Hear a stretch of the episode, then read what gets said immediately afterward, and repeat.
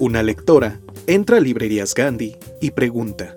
Eh, disculpe, ¿dónde está la sección de literatura inglesa? Pasando estos dos estantes, uno a la izquierda y después hasta el fondo. Gracias. Disculpe, ¿la sección de literatura inglesa? ¡Sígase derecho! ¡Por este pasillo! ¡Ah! ¡Nos disparan! ¡Cúbrete! ¡Ah!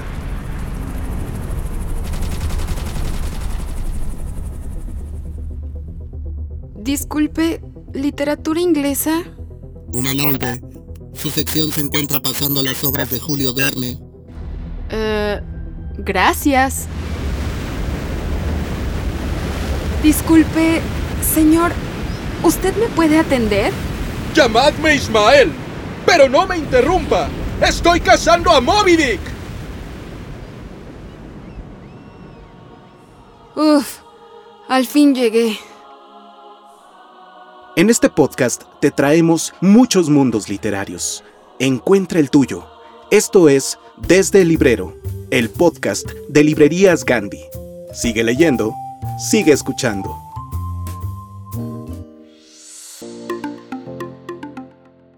Queridos lectores, ya llegamos al número 65. Yo soy Yara Vidal y me da muchísimo gusto darles la bienvenida porque el día de hoy invitamos a Santiago Roncagliolo, que seguramente lo, lo ubican, que fue el premio Alfaguara en el 2006. Si no lo han leído, esta es una invitación que les hacemos para que tomen alguno de sus libros y ahorita vamos a contarles un poquito de él si es que no lo conocen. Nuestro amigo José Luis Trueba Lara se acercó, leyó su libro El año en que nació el demonio, publicado por Planeta, y aquí les traemos esa entrevista. Y también en este episodio vamos a escuchar el juicio a Holden Caulfield. ¿Recuerdan quién es Holden? Si lo recuerdan, espero que les agrade. Si no se acuerdan quién es el protagonista de esta novela, pues es fundacional en diferentes aspectos, de alguna forma, y es una puerta importante para muchos otros clásicos. Pero bueno, si no recuerdan quién es Holden, ahorita se los vamos a recordar. En Escucha para leer, te presentamos un fragmento de Juvenis, de Nathalie Azulay, en ADN de novela. Y por último, pero no menos importantes, nuestras recomendaciones literarias que están de no perderse. No sé qué esperas, ponte cómodo, amárrate bien esas agujetas, que tu camino en el tráfico sea rápido, placentero o desde donde estés, esperamos que te podamos acompañar de una manera entretenida. Comenzamos. Y ahora, la entrevista con Santiago Roncagliolo.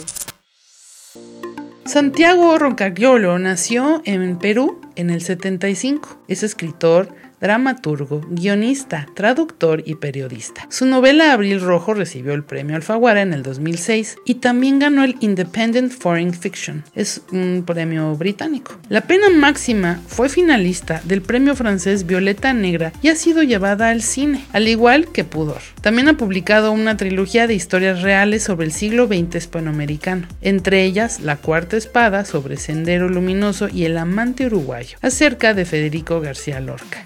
Libros para niños también han sido distinguidos con el premio Barco de Vapor Peruano y el White Raven de la Biblioteca de Múnich. A continuación, escucharemos la plática entre José Luis Trueba y Santiago. Esto, creo yo, sin temor a equivocarme, me juego una lana. Es más, el que quiera apostar le apuesto.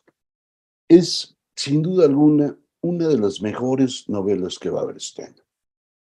Pero déjenme contarles por qué. Y esa va a ser mi primera pregunta. Cuando ustedes entran al año en que nació el demonio, Santiago escribió una cosa portentosa, porque es una trampa maravillosa.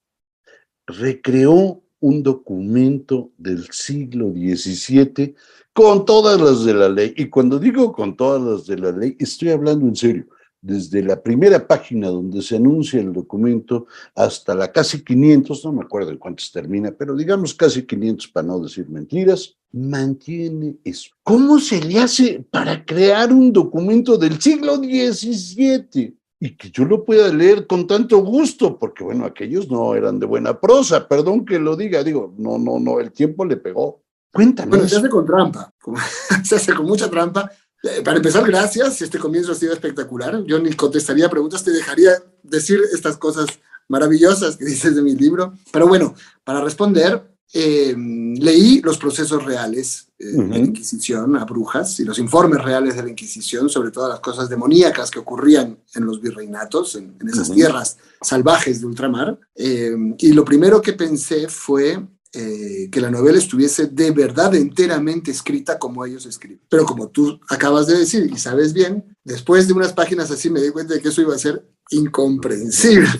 no, no, no, no, no. Nada de no había ni puntos aparte. La, mentalidad de referencia también es para nosotros en este momento muy, muy difícil. Y sobre todo, yo necesitaba que eh, Alonso Morales, el autor, el, el, alguacil de la Inquisición que está mandando este documento a España, también nos contase su historia, cosa que no ocurría en estos procesos, como sigue sin ocurrir en los legajos judiciales, el abogado no nos va contando su vida y con, cómo se enamoró de una chica y, y que, y su relación con su madre y la ausencia del padre, ¿no? Entonces, em, trabajé de nuevo, tuve que volver a empezar para crear un lenguaje que, que, hiciese sentir al lector que está en el siglo XVII, pero que, que en realidad el lector leyese con placer, con suspenso, que, con, con imágenes visuales potentes y que, y, que, y que le hiciese querer pasar las páginas, querer llegar hasta el final de esa historia, saber qué le va a pasar a Alonso, qué es lo que va a descubrir sobre sí mismo, eh, cómo va su investigación, por qué ha llegado el demonio al Perú, y si esta mujer sospechosa que está investigando, Rosa, es una santa o una bruja, ¿no? Todo eso requería que parezca del siglo XVII, pero no lo sea en realidad. Exacto. Oye, ahí hay un detalle. Yo todo el tiempo me tuviste con el alma en vilo por una cosa. Bueno, te confieso que yo, yo tengo cierta debilidad por la Inquisición. Perdón, digo, que quien tiene debilidades por las cosas, gente que se amarra en la cama, o sea, chicotazos, bueno, en fin, hay gente que tiene debilidad. Yo tengo por la Inquisición. Y cuando empecé a leer, yo decía, en cualquier momento, uno de los inquisidores de veras, de los que están curtidos, va a salir con que la tal Rosa solo tienes el pecado de soberbia y la van a despachar a su casa, porque eso llega a pasar en muchos procesos. Y pudo ocurrir. Rosa es la verdadera Rosa. Sí, la eh, Santa Rosa de Lima. Fue la primera santa de América, santa y patrona de América Latina, Santa Rosa. Em, entonces ese personaje es, es, es, eh, es real y, este informe es parte del proceso para, para, ver si la van a canonizar o no. Pero a sus amigas, por hacer las mismas cosas que hacía ella, por, por flagelarse y decir que hablaban con Dios y hacerle milagros a la gente, casi las queman a todas por brujas. La diferencia entre una santa y una bruja, en este caso, fue que Rosa se puso el hábito de los dominicos, porque era iluminada y alumbrada y hablaba con Dios, pero no era tonta. Sí, no, no, no. Y al ponerse el hábito de los dominicos, se ganó la protección de los dominicos, porque estas beatas que decían hablar con los demonios, y ella decía además que era novia de, Jesús y que se torturaban, eh, se, se, lastimaban eh, eh, para el público y que, y que, y, que, hacían milagros y sanaban a la gente, pues eran muy populares. Sí. de rock de ese momento, de ese momento. La gente las seguía en masa para que las toquen, para que las curen, para que les consigan un amor, para que les paguen una deuda, para que les consigan una erección, para lo que sea. Eh, estaban detrás de ellas. Entonces, como ella era muy popular y se pone el hábito de los dominicos, vuelve a los dominicos muy populares. Y los dominicos son sus principales, los principales defensores de su causa en la canonización. Las otras se vistieron de una manera más tradicional, mal, o sea, con, vestidos rotos de, tela basta y que las, eh, que las arañase el cuerpo, y entonces no tenían nadie que las defienda y, eran perfectamente declarables como brujas. Sí, te cuento un chisme local solo para, para que te sientas contento. Acá tuvimos algunas beatas de ese tipo, de chicotazos y toda la cosa. Nada más que las muy inmensas, en el siglo XVIII, se pasaron del lado de los jesuitas. Ah, apostaste al caballo. No, no, no, no, no, agarraron a los perdedores. O sea, lo que quiere decir que además de ser beata, tienes que ir con los encargados del tribunal, porque eso ayuda mucho. Es que no era un mundo racional, y Perú y México. Yo creo que esta novela podría perfectamente estar ambientada en el reinato de la Nueva España y no cambiaría nada, eh, un par de nombres nada más. Sí. Y no era un mundo racional. Eh, la gente eh, suele pensar que, que, cuando llegan los españoles eh, y encuentran a, a, las culturas originarias, siempre te dicen que uno de los dos era el racional. Ninguno de los dos era racional. La razón no existía. Las cosas ocurrían porque las querían los dioses. El mundo era, o los demonios. El mundo era un, un campo de batalla entre dioses y los demonios, lo que había que hacer es interpretar qué cosas, eh, eh, si hay una tormenta, seguramente la ha mandado el demonio porque somos buenos, o la ha mandado Dios porque somos malos. Y el intérprete no se basaba en cosas racionales. El intérprete era un señor, siempre un señor, quizás el inquisidor, quizás el virrey, según el, hecho, eh, que él decidía, pues, un poquito según su opinión, un poquito a su uso dimensión, a capricho, y frecuentemente según sus simpatías y sus antipatías, eh, con lo cual hasta para ser santo había que ser muy político, porque sí, claro, no, no, si no, no, no, no, no, se interpretaba como santo, te podían quemar en una hoguera, claro. Claro. Ahora, es también una novela del cuerpo. A mí me... Me, me, me interesa mucho que digas eso. Me sí. sorprendió muchísimo. Vamos, yo estoy convencido y seguramente lo compartes, vamos, el que lo dude, que se eche la novela, donde entender ese cuerpo del 17, del 1600 y cacho, se vuelve crucial. Es un cuerpo histórico, no es un cuerpo así como, como el tuyo, como el mío, o como el de tu pareja, o como el de la mía. No, no, no, no, no. Es, es, es tiene es otro sentido. Otro cuerpo, tiene, tiene un sentido diferente. ¿Cómo que, se logra eso? Eso a mí me apantalló. Bueno, una de las cosas que es un drama, que va a ser un drama para Alonso, eh, es que en esa, en esa sociedad tú no eres lo que haces, tú eres de dónde vienes, quiénes son tus padres. Y, y es muy importante proteger los linajes puros, eh, para proteger las herencias, para proteger pues, eh, el poder, ¿no? Eh, entonces, es, los hijos de los curas no tienen acceso a, a, a, muchos cargos, los hijos de los, de, los, de los que no sean blancos tampoco tienen acceso a, a muchas cosas.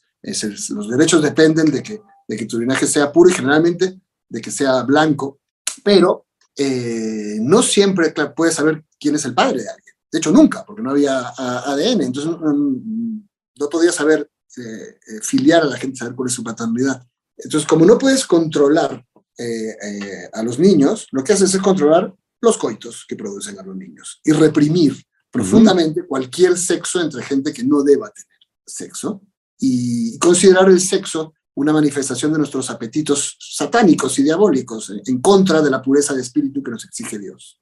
De manera que esto conducía eh, que para demostrarle a Dios que lo querías, lastimabas tu cuerpo, destruías tu cuerpo, que era lo que te alejaba de Dios. Entonces, ¿qué es lo que hace eh, Rosa? Eh, amarra su pelo a un clavo para no poder dormir, porque así cada vez que se dormía le jalaba el pelo. Si un hombre le decía que sus manos eran hermosas, metía las manos en cal viva para destruirlas. Si um, usaba cinturones de castidad con púas por dentro, porque todo ese dolor era lo que le ofrecías a Dios. Dios te daba la vida y a cambio te pedía dolor y sufrimiento. Y, eh, y esa es una de las cosas más, eh, no, no, solamente lo hacía Rosa, ¿no? sino también lo hacían las monjas eh, que aparecen en, en, la, en, la, novela. Era la manera de conectarte con Dios, era lastimarte. Y esto, esto es una, un elemento profundamente perverso de la cultura del siglo XVII.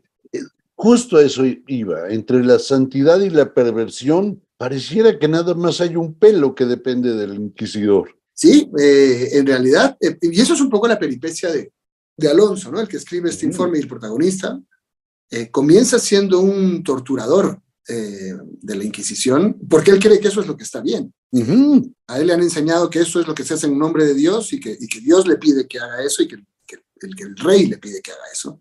Eh, y lo que va a ir descubriendo hacia el final es que posiblemente tendría que torturarse a sí mismo, que él es, eh, eh, él ha estado librando al imperio de los monstruos, que son los diferentes, los que tienen linajes equivocados, los que tienen la raza equivocada, los que tienen las ideas equivocadas, pero él también lo es. Y esa es la, la paradoja del, del, virreinato, en, su bus, en la búsqueda de la pureza, en un mundo donde nada era puro, en un mundo donde reinaba la hipocresía, y donde todo, o sea, la, la, la, sexualidad estaba completamente descontrolada, eh, las, las, uh, eh, los europeos, no solamente los españoles, también algunos cronistas franceses, decían siempre de América que aquí todo el mundo se descontrolaba de una manera que en Europa no ocurría, y además de descontrolarse, se descontrolaba entre varias razas, entre, varios, eh, entre varias clases que no deberían eh, mezclarse. ¿no? De hecho, la mayor labor del, del, Santo Oficio no era quemar brujas, ni siquiera quemar judíos, la, mayor parte de expedientes que tenían que atender eran los curas que se acostaban con sus feligresas. Claro, los curas solicitantes. Los solicitantes. Y esta era la, mayor parte de, su trabajo, ¿no? También formaba parte, porque esto, esto me parecía muy interesante del, del Santo Oficio y de lo que hace el personaje de Alonso de su represión del placer. Es decir, el, había que evitar el sexo. En el caso de América había que evitar las novelas. Las novelas no venían. No, no, no, no, no, no, no, Y existió el Quijote, pero en América ya les parecía que todo estaba tan desbocado que esto de imaginar cosas ya, ya podía generar situaciones políticas subversivas. Y entonces eh, se prohibía, parte del, del trabajo de la Inquisición era erradicar el placer. Sí, Oye, pero también hay, otra cosa que, a mí me encantó, de, déjame volver a enseñar, porque eso es importante, para que se le aprendan de memoria quienes nos están viendo y lo van a ver. Ahí está, para que no se les olvide. Hay una cosa que a mí me encanta, no solo de esta novela, sino de otras tuyas. Estos nexos que tú tienes brutales con la realidad. Me da igual si es la realidad inmediata o la realidad histórica. Te pongo un ejemplo solo para, para tratar de aclararme. No sé si a mí o a ti la pregunta. Cuando yo leí La Cuarta Espada, que publicó Debate, uh, hace algunos años ya. Sí. No me acuerdo cuántos, pero tiene algunos años. No, no, no, perdón. Nos hacemos mayores, nos hacemos mayores. Sí, no tiene caso. Fue la semana pasada. y, leí Abril Rojo. Parecía que la habías anunciado. Tengo, siempre he tenido esa impresión lo cual había un trabajo sobre la realidad muy, muy duro previo a la novela. Esto lo supongo. Tengo la impresión que esto mismo pasa. Yo vengo, tengo una formación de periodista que, me hace investigar mucho y me gusta que las novelas sean muy, o sea, que para transportarte a cualquier momento, sea, sea el siglo XVII o sea el siglo XXI, cualquier escenario que no es tu vida, tienes que tener muchos detalles. Cómo huelen las calles de la Lima del siglo XVII, eh, em, cómo es la fiesta de la Semana Santa ayacuchana. Em, tienes que estar lleno de detalles que, yo aprendí a, investigar mediante el periodismo. Em, pero además, lo que a mí me motiva una novela siempre es mi vida personal, siempre son cosas que a mí me afecten. Y entonces siempre parto de cosas que, que, eh, que siento de una manera muy real. Al final, la sociedad del siglo XVII de la que habla esta, esta novela, eh, se parece mucho a la, de, en muchas cosas, ¿no? La, ya no le llamamos Inquisición, ahora le llamamos cancelación. Ya claro. al, virrey que llegaba con su séquito y, ponía a todos sus familiares en todos los puestos públicos, ahora lo llamamos corrupción. Claro. Eh, la, la, idea de que las mujeres son las culpables de todos los problemas, incluso de los problemas que le afectan, aún está vigente cuando ves que una mujer la violan y la gente dice es culpa de ella porque iba mm, borracha o iba... Eh, iba de motivosa, con la falda corta. En el fondo, mm, yo hablaba de, nuestro siglo, eh, del siglo XXI, esta novela habla de cosas que siguen ocurriendo. Y lo que yo hago es, a través de la investigación, llenar de detalles este universo, pero que están orientados a que, a que, a que, tú, a que encontremos nuestro mundo, encontremos nuestro, veamos reflejado nuestro en torno a nuestra sociedad. Claro, eso, eso es absolutamente notorio. A mí me parece, desconozco si esto sucede en el Perú, pero acá sí pasa. O sea, el, el, el, siglo XVII lo teníamos pegado en la piel.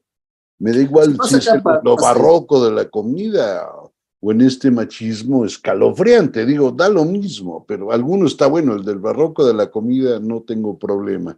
El otro da bueno, yo tengo una relación muy buena con México y, tengo muchos lectores en, México y, me entiendo muy bien con México. Primero porque yo crecí en México, así que tenemos una conexión personal. Eh, pero además también porque México, siempre digo que es, es, muy parecido a Perú. Eh, fueron, fueron las dos capitales del imperio y entonces sus dinámicas eh, sociales se han mantenido muy similares. Y eh, en mi opinión siempre he dicho que eh, México es como Perú, pero a lo bestia. Lo bueno es mucho mejor, lo malo es mucho peor. Todo es Claro. extremo, Sí. pero es esencialmente muy parecido. Lemas es la revista oficial de librerías Gandhi, la cual la puedes adquirir en todas nuestras librerías a nivel nacional. No te olvides además que si ese mes se te fue comprar un número o quieres otro ejemplar, puedes ingresar en revistalemas.mx o gandhi.com.mx para adquirir los números anteriores por 25 pesitos.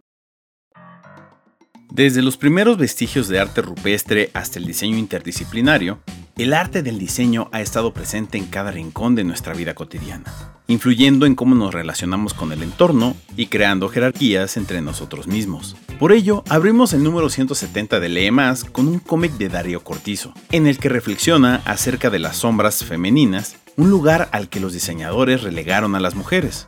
A lo largo de estas páginas, también ensayamos respuestas para dibujar espacios habitables para todas las formas de vida. Esto de acuerdo con Anne-Marie Willis. Aura Cruz y Rodrigo Velasco escriben sobre la idea de diseño de Eileen Gray y Brenda Ríos, quien reflexiona sobre cómo las mujeres se han abierto paso en este ámbito. De la pluma de Bev llega un merecido homenaje a Alejandro Magallanes. Además, el mismo Magallanes nos comparte la entrevista que realizó a otra figura del diseño editorial, Enric Jardí. Nuestro propósito es que con esta edición te sumerjas en las historias inspiradoras de quienes han utilizado el diseño como una herramienta de cambio. Puedes conseguir este número de lemas en librerías Gandhi, gandhi.com.mx y revistalemas.mx y descubre las posibilidades de la imaginación a través de la tinta y el lápiz. Continuemos escuchando la entrevista. Cuéntame ese chisme. ¿Cómo es que tú viviste en ¿Cómo? México? Perdón. Pues yo soy de, hijo de los, de los exiliados latinoamericanos que recalaron en, en México en los años 70. Eh, Mm, mis- mi- yo crecí rodeado, eh, y eso fue para mí muy importante, yo crecí rodeado de argentinitos, uruguayitos, chilenitos, todos eh, hijos de señores con barba, con anteojos de carey, que conspiraban todo el día y fumaban todo el día, eh, pero yo crecí en México sintiéndome un latinoamericano, un- alguien cuyo país eran todos los que hablaban este idioma.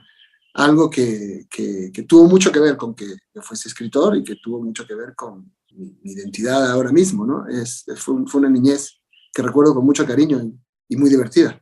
Ah, por supuesto. Sí, eh, esos fueron años sensacionales. A mí me tocaba recibirlos. Yo soy más viejo que tú.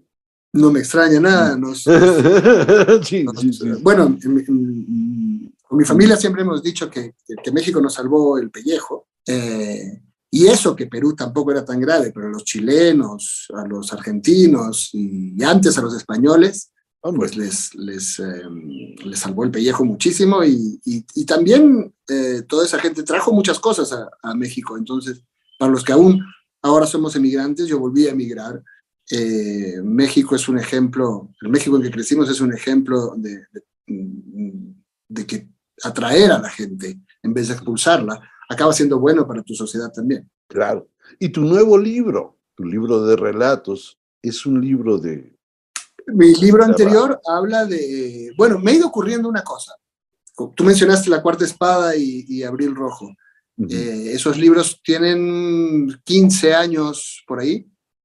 Eh, pasado un tiempo, yo empecé a darme cuenta de que yo eh, ya, ya vivía en España.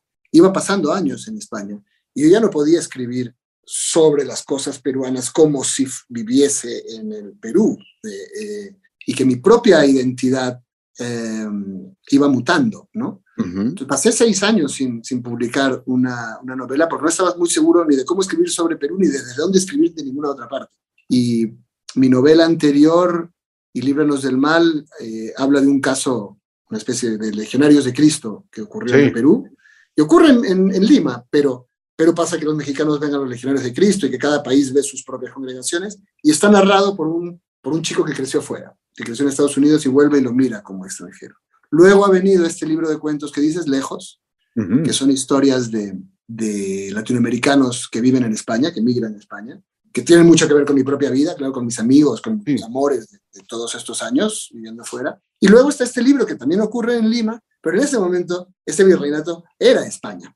Eso forma parte de la historia española. Y entonces eh, estoy recuperando, estoy entendiendo mi identidad como la entendía cuando era niño y vivía en México. Mi, identidad es, eh, mi, país es toda la gente que habla este idioma. Eh, y, está repartido por, por España, por México y por Perú por lo menos, ¿no? Y, y eso es lo que yo soy ahora, alguien de este idioma. Y alguien que es capaz de inventar un siglo. Y te pregunto algo raro. Cuando tú arrancas, eh, esta es una pregunta casi íntima, cuando tú arrancas la escritura del año en que nació el demonio, ¿la primera versión la escribiste en siglo XVII o fue directo ya pensado? Aún más, los, cuando tú lees cada fragmento de la novela, hay un arco narrativo perfecto. Eso me apantalla. Es como de serie, que tú tienes ahí también experiencia. Claro, yo soy guionista también. Y, de hecho, hago muchas adaptaciones de libros a la pantalla. Es algo que me encanta, me encanta trabajar con el universo de, otro, de otro autor, de otro escritor. Además lo hago desde el, obvio, el respeto hacia un colega y, me encanta la imagen. Em, cuando yo era chico, cuando volví a Perú de, México, Perú era un verdadero infierno. Era un país en guerra eh, había bombas por todos lados, había apagones, te podían secuestrar. Mi familia también se empezó a desintegrar, mis padres se divorciaron un poco después. Eh, yo no entendía por qué habíamos vuelto a ese lugar. Y, si empecé a leer, eh, es porque no se podía salir mucho a la calle, porque era muy violento afuera. Claro. Y, porque quería otro, o sea, porque al haber vivido en otro sitio, yo sabía que había otro mundo, que es algo que no sabes cuando eres niño y solamente has vivido ahí. Yo sabía que había otras realidades. Como no podía largarme, como me habría gustado, eh, me largaba a través de los libros. Así visitaba y de las películas. Eh, así visitaba otros, eh, otros territorios, así me liberaba de una realidad agobiante y opresiva. pero la literatura latinoamericana de esos años era bastante sofisticada, casi demasiado sofisticada yo aprendí a disfrutar cosas como Cabrera Infante, como Tres Tristes Tigres de Cabrera Infante, que prácticamente el protagonista es el lenguaje, los personajes no importan. Eh, o El Otoño del Patriarca, que no tenía ni puntos. O, estas novelas de una sofisticación técnica impresionante. Pero si querías una historia, te ibas al cine. Una historia donde hay unos personajes con los que acompañabas y con los que llorabas y, sufrías con ellos y luego te asustabas por lo que les iba a pasar o te reías, eso te lo daba el cine. Entonces, mm, crecí consumiendo mucho de las dos cosas, eh, de, cine y, de, libros, y nunca hice una gran diferencia. Para mí eran dos, maneras de largarme de un mundo que no, que no me gustaba. Y em, entonces siempre ha sido muy natural para mí escribir en imágenes. Eh, y siempre me ha gustado algo que hacen las películas y las series, que es transportar, yo creo que los libros te transportan más a la voz de alguien en general, ¿no? te, conectan con una sensibilidad individual muy especial. El audiovisual, como lo ves y lo escuchas, te transporta a un mundo diferente. Yo siempre he querido que eso pase en mis libros, que te olvides de que yo te estoy contando nada. Yo no existo, el mundo a tu alrededor no existe, existe esto y entonces necesito que entres en esta historia y, convivas con sus personajes y llores con ellos y te enamores con ellos y sufras, que vaya, que bajes a las mazmorras con Alonso Morales y tú mismo tortures a esa gente em, y luego te sientas mal por haberlo hecho y luego te enamores de Jerónima porque su voz es tan preciosa que te atrae y no puedes dejar de escucharla. Y para eso uso muchos recursos del, del audiovisual, muchos recursos sensoriales, que se escuche, que se vea, que se huela. Me acabas de, ahorita fue la revelación, ya entendí la rareza. A ver, déjame verbalizar la rareza y tú me dices si está bien o no. Si no está bien, me mientes, por favor. Sería muy triste estar equivocado. Me da muy feliz mentirte. De cuates. De eso vivo. Exacto, muy bien. Tú, tú, miénteme, no importa. Cuando, cuando te leo, a mí esta fascinación por el lenguaje era absolutamente sofisticada, pero era tan accesible que me sorprendía. Y efectivamente, ahorita que mencionaste a Cabrera Infante, ahí está la clave. Son los tres tristes tigres cuando se cuenta la muerte de Trotsky por diferentes autores cubanos antes y después del suceso. Aquí está la vida de Santiago contada por Santiago por un autor antes del suceso.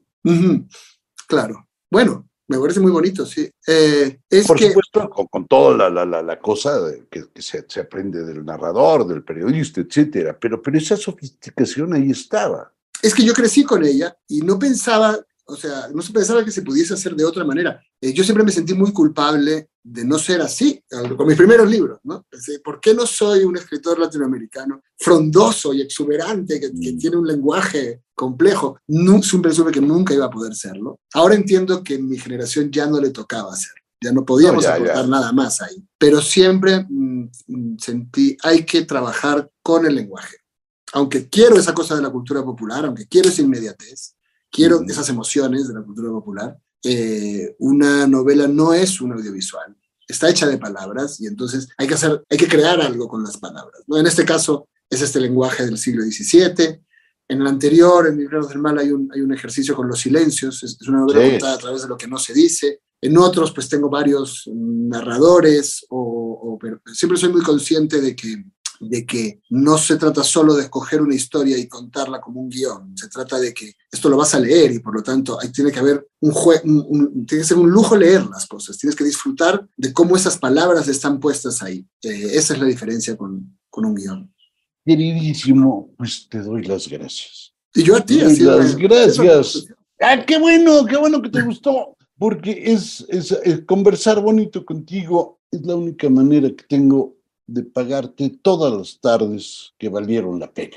No, no, no me me vas a hacer llorar, Trueba, por favor. No, no, no, poquito- no, no, no, poquito no, no, ya. pero es Vamos a mantener un poquito la dignidad. en- No, no, mantén, no, no, pero, pero eso Muchas es gracias. verdad. O sea, yo, yo, yo soy aventurero de sillón. Todos lo somos. Entonces, a ver, eso me dedico. no hay algunos que están locos y se van a la calle o hacen cosas horribles. Yo, yo soy de sillón y. y Escucha, Sabater tiene una linda eh, definición de, de la, de la cultura. Bueno, no sé si es una definición, pero es una característica de la cultura. Él dice, eh, o de la lectura. Él dice que a la gente que lee o que disfruta de la cultura, eh, mm, pasarla bien le sale mucho más barato que a los demás. Sí.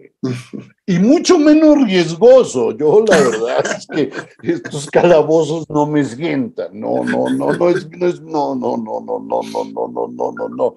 Y Sendero Luminoso tampoco me sienta, y el exilio no me sienta. Y, y- y- Lo bueno es que podemos cosas no, me estar ahí, sientan. ¿no? Sí. Claro, pero, pero acompañarte en las palabras vale la pena. Y eso te lo agradeceré siempre. Muchas Muchísimas gracias. gracias. Y por favor, señores, dejen de hacerse mensos. No nos estén viendo nomás. Ahorita se me salen de su casa. Ahí está, para que no, no, ahí está, para que no de charolazo. Y se me van a comprar. Si no les gusta, me escriben y yo se las pago. De ese tamaño. Va la apuesta. Y saben que las cumplo. Entonces va, ya estamos. Ahora, tampoco la vayan a comprar a lo menso, ¿eh? la tienen que leer y pasar un breve examen que yo les voy a hacer para saber si llegaron al final. Porque si dicen, no me gusta el título, no, pues vete al diablo. No, no, no, no, no. O sea, al final. Y la platicamos y al que no le guste, yo la disparo. Se las disparo, ya de veras. Santiago, un abrazo inmenso, lleno de cariño y lleno de agradecimiento. Gran placer, José Luis. Gracias a ti. Hoy, en Breviario Cultural, te presentamos Juicio, defendiendo los crímenes de El guardián entre el centeno. Le pedimos al próximo testigo que pase al frente. Empiece con su nombre y nos diga qué pasó. Mi nombre es Holden Caulfield. Todo comenzó cuando tenía 16 años. Era un estudiante de Pensy, pero me expulsaron por reprobar cuatro materias, así que me fui de la escuela sin avisarle a mis padres. Pasé dos días sin rumbo en la ciudad de Nueva York. Fueron los días más oscuros de mi vida. Transitaba el camino del cambio de la infancia a la adultez, pero no me sentía listo para eso. En fin, mis últimos momentos en Pensy no fueron los mejores. Me peleé con mi compañero de cuarto por su forma de expresarse de la chica que me gustaba e insultar la tarea que le hice en la que hablaba de mi hermano fallecido. Así que huí del campus sin avisarle a mis padres. Quizá debí escuchar el consejo de mi maestro de historia cuando me dijo, la vida es una partida y cada uno debemos sobrevivir de acuerdo a las reglas del juego. Viajaba en el tren de camino a Nueva York cuando vi a una mujer muy guapa, que resultó ser mamá de un compañero que me caía mal en la escuela, pero que estaba preocupada por su hijo, así que le mentí para tranquilizarla. Nunca me había sentido tan solo, sin nadie a quien llamar, ver o salir. Pedí un taxi y de camino intenté conversar con él, pero era muy susceptible y se enfadaba con cualquier cosa. En ese entonces sentía que las emociones me desbordaban, así que terminé en un hotel de mala muerte, siendo testigos de algunas de las perversiones de la ciudad. Esa noche me golpearon y robaron dinero. Por la mañana llamé a una amiga para ir a ver una obra de teatro, pero las cosas no salieron bien y terminé diciéndole cosas muy feas, de las que me arrepiento. Así que desanimado me quedé de ver en la noche con un amigo en un bar. Saliendo caminé a mi casa para ver a mi hermana menor, quien se enteró que me habían expulsado y con quien tuve una seria conversación sobre mi futuro. Cuando me preguntó qué quería ser de grande, le dije que un guardián entre el centeno, para cuidar a los niños que no cayeran al precipicio. También le dije que huiría, pero ella quería venir conmigo, así que al final decidí quedarme en casa. Bueno, conté esa historia en el libro de J.D. Salinger, El guardián entre el centeno. De casualidad algunos delincuentes lo leyeron y ahora me acusan de crímenes que no cometí, cuando yo solo estaba contando unas cosas de locos que pasaron aquella Navidad cuando tenía 16 y tenía sentimientos que todos llegamos a tener en esa edad. ¿O me equivoco? Juzguen ustedes. Esto es Escucha para leer. Juvenis de Natalia Zulay en ADN de novela. El 27 de enero de un año próximo y lejano al nuestro, se decretó que la unión de un hombre con una mujer más de 20 años menor quedaba prohibida por ley y se castigaría con penas severas, más severas aún en el caso de que dicha unión hubiera engendrado uno o más hijos, nacidos o no natos. Tras multitud de debates y controversias que alcanzaron su paroxismo durante el periodo navideño, se acordó estipular que estas uniones conllevaban graves perjuicios y se clasificó a las víctimas por orden ascendente de afectación. Los niños nacidos de una unión como la citada anteriormente, que deberían conformarse con un padre anciano desde su nacimiento y con una entente parental forzosamente condenada a degradarse por causa de la simetría etaria. Las mujeres jóvenes demasiado proclives a dejarse guiar por hombres maduros, a poner sus ambiciones cortoplacistas a disposición de estos y, finalmente, a rebajarse a transacciones indignas. Las mujeres maduras a menudo abandonadas por su congénere en beneficio de otra más joven y naturalmente aventajada y abocadas a pasar el resto de sus días en injusta soledad o a decidirse ellas también a unirse a un compañero 20 años mayor, agravando con ello el fenómeno, muy a su pesar. O aún peor, a tener que unirse a otras mujeres abandonadas como ellas y ensanchar así la brecha entre los sexos. La existencia de generaciones cuyo orden y escalonamiento metódico debería ser siempre respetado por la sociedad so pena de favorecer el caos. Con tal fin, el texto disponía penas igual de estrictas para las mujeres que se unieran a un hombre más de 20 años menor que ellas. Por último, la ley estipulaba que la prohibición tan solo podría llegar a levantarse con dos condiciones que la ciencia encontrara una forma de evitar el envejecimiento de los hombres, de modo que los hijos nacidos de dichas uniones no padecieran ninguna discapacidad física ni mental, que la menopausia en las mujeres pudiera retrasarse al menos una década, de forma que el tercer supuesto anteriormente enunciado prescribiera parcialmente. Pero, llegados a este punto, las autoridades no podían discernir si esta última condición sería propia de un avance científico o de una mutación antropológica que se extendería a lo largo de varios siglos de humanidad. ¿Dónde se votó esta disposición? En Juvenia, antigua república europea largo tiempo agazapada a la sombra de Francia, cuyo nuevo régimen feminista marcó aquel 27 de enero su disidencia histórica comprometiéndose a lo siguiente romper con el sentido de su propio nombre, que celebraba la preeminencia de la juventud, cimentar su voluntad de contentar, sin oponerse a ellas, a todas las mujeres, jóvenes y maduras, puesto que las primeras se convertirían un día en las segundas. Velar por el orden generacional. Los demás países europeos y continentes observaron el asunto con atención o incluso con tentación, como en Suiza, donde las mujeres esperaban acabar pronto con todos aquellos Kalashnikov venidos de los países del este, armar los brazos temblorosos de sus ancianos maridos.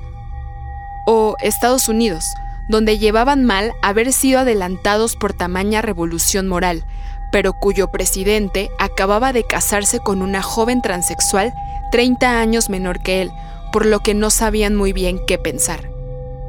En muchos otros lugares, sobre todo en Francia, se preguntaban si esta ley no vendría más bien de un liberalismo paradójico, de un altimaltusianismo empeñado en combatir la penuria o de un retroceso extremo que despreciaba ostensiblemente la crucial cuestión del género.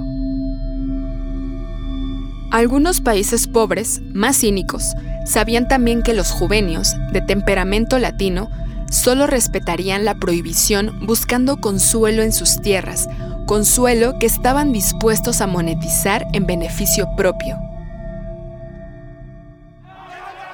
Tras un estupor que duró varias horas, los hombres de edad avanzada verbalizaron su escándalo a golpe de tribunas, panfletos y otras llamadas a la insurrección. Las mujeres jóvenes proclamaron la sacrosanta libertad del amor en manifestaciones masivas donde coincidieron, claro está, con hombres indignados, lo que provocó nuevas infracciones y, por consiguiente, nuevas frustraciones. Las mujeres maduras se regocijaron, pero solo bajo cuerda, pues lo contrario habría sido supuesto reconocer su abandono y su falta de seducción, además de que suponía avalar una medida de lo más coercitiva, casi podría decirse que reaccionaria, digna del régimen más totalitario y de la distopía más aterradora. Y estas mujeres ya tenían suficientes problemas como para encima quedar como unas arpías vengativas.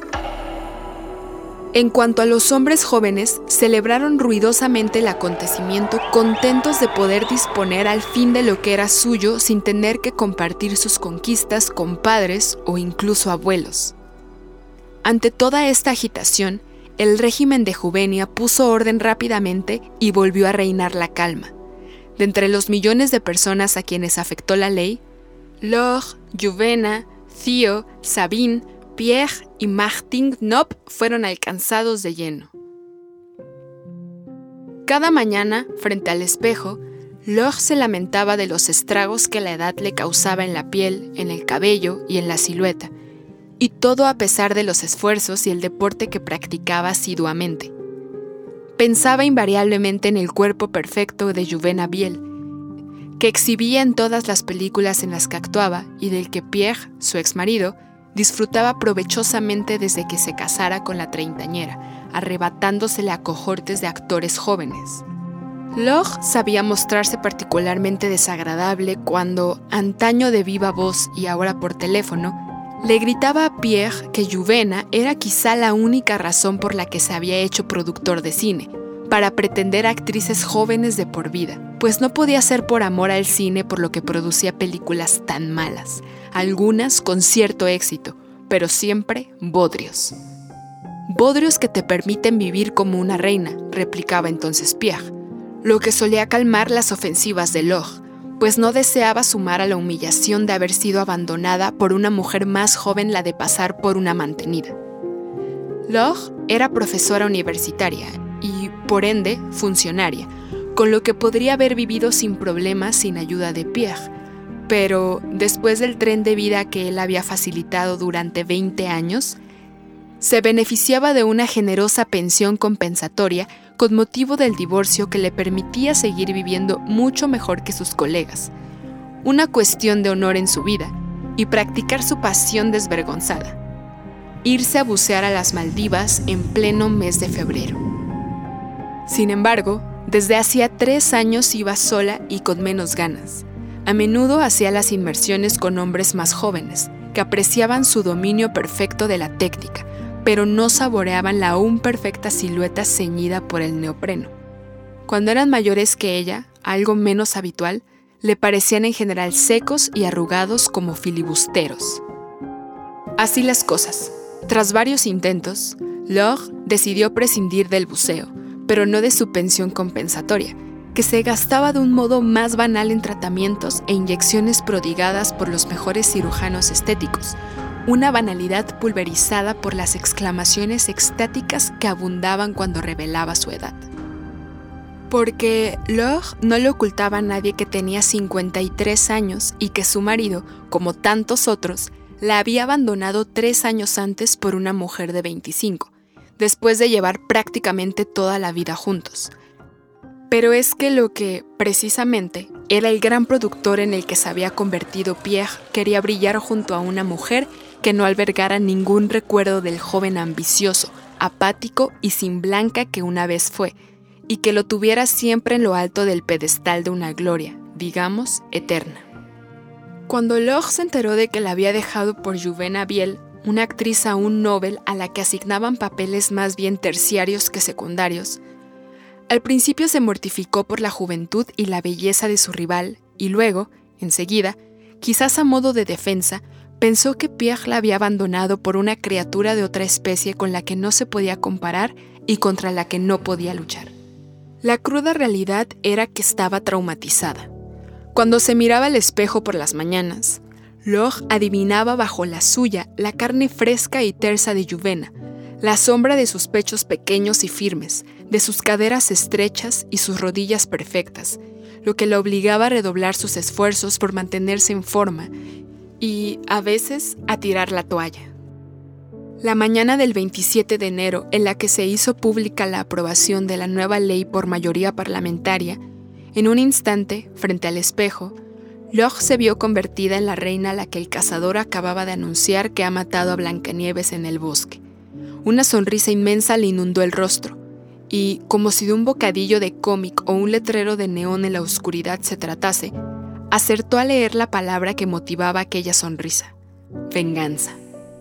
Solo quedaba abrir con sus propias manos la caja que contenía el corazón sanguinolento de la víctima.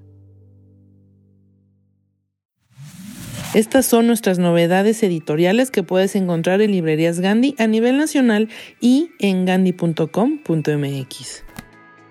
Biblioteca Elena Poniatowska en Seis Barral. Para celebrar los 91 años de la escritora Elena Poniatowska, Grupo Planeta relanzará la totalidad de las obras principales de Elena.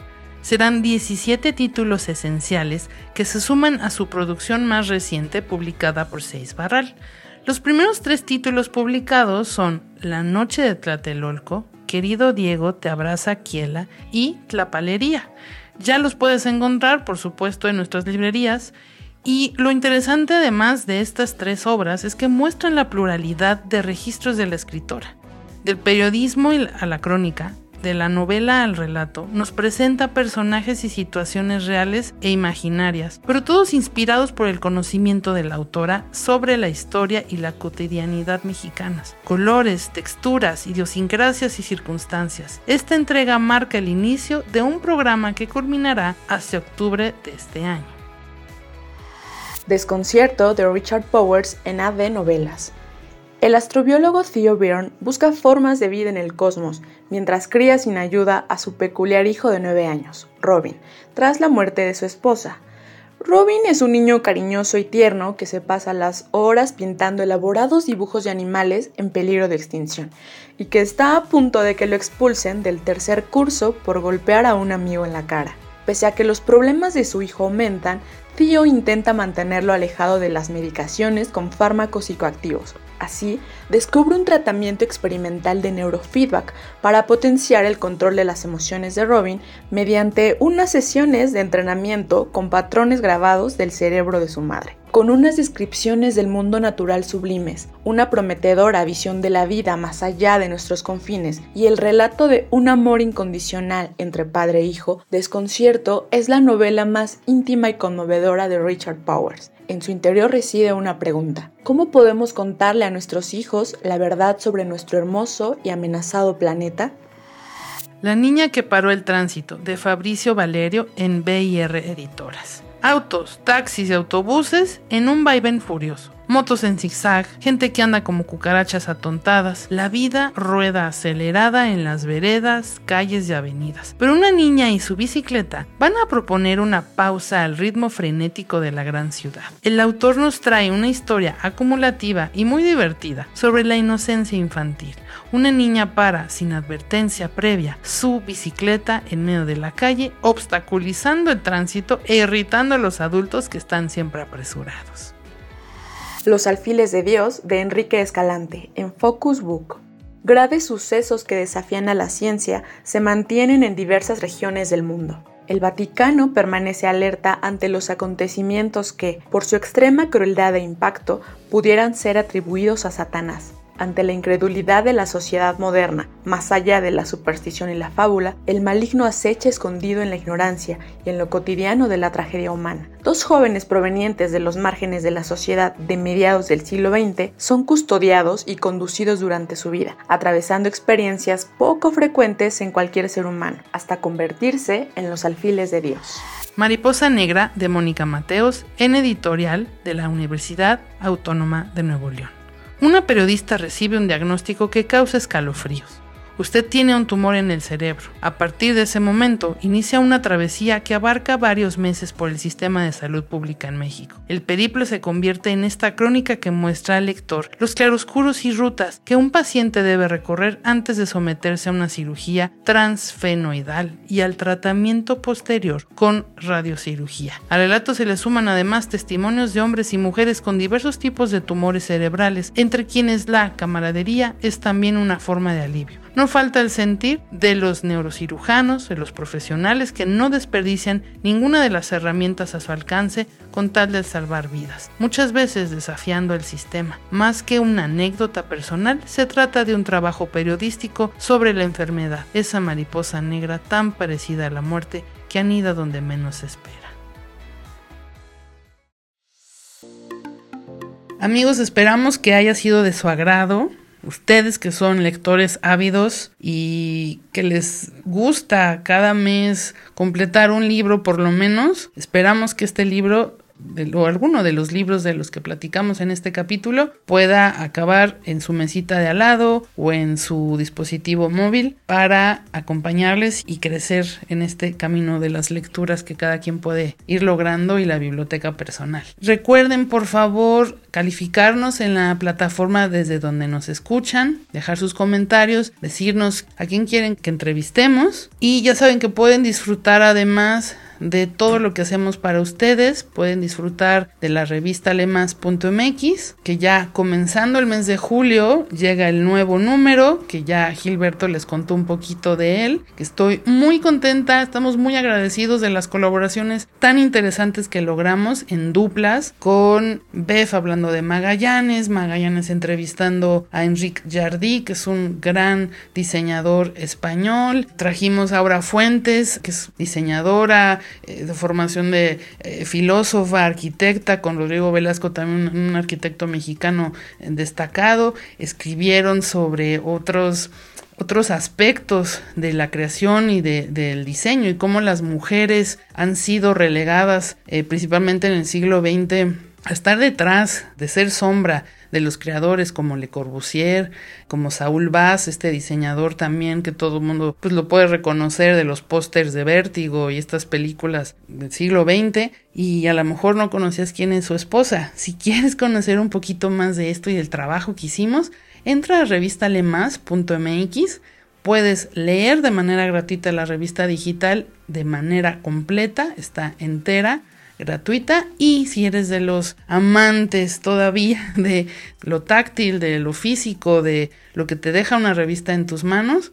puedes comprarla en gandhi.com.mx o puedes ir a nuestra librería cercana a ti de Gandhi y también comprarla ahí. En la caja la, puedes encontrar por 25 pesos. Nuestro canal de YouTube es Revista Alemas de Librerías Gandhi, donde ya sabes que semanalmente tenemos las recomendaciones de novedades traídas por José Luis Trueba y eh, todos los en vivos que traemos cada semana con escritores, con creadores y el gusto de compartir todos los días contigo a través de las noticias que te brindamos en mascultura.mx y esto reflejado en arroba librerías Gandhi y arroba revista Lemas. Con todo el cariño les agradezco que nos hayan acompañado y nos escuchamos pues dentro de muy poquito. Gracias.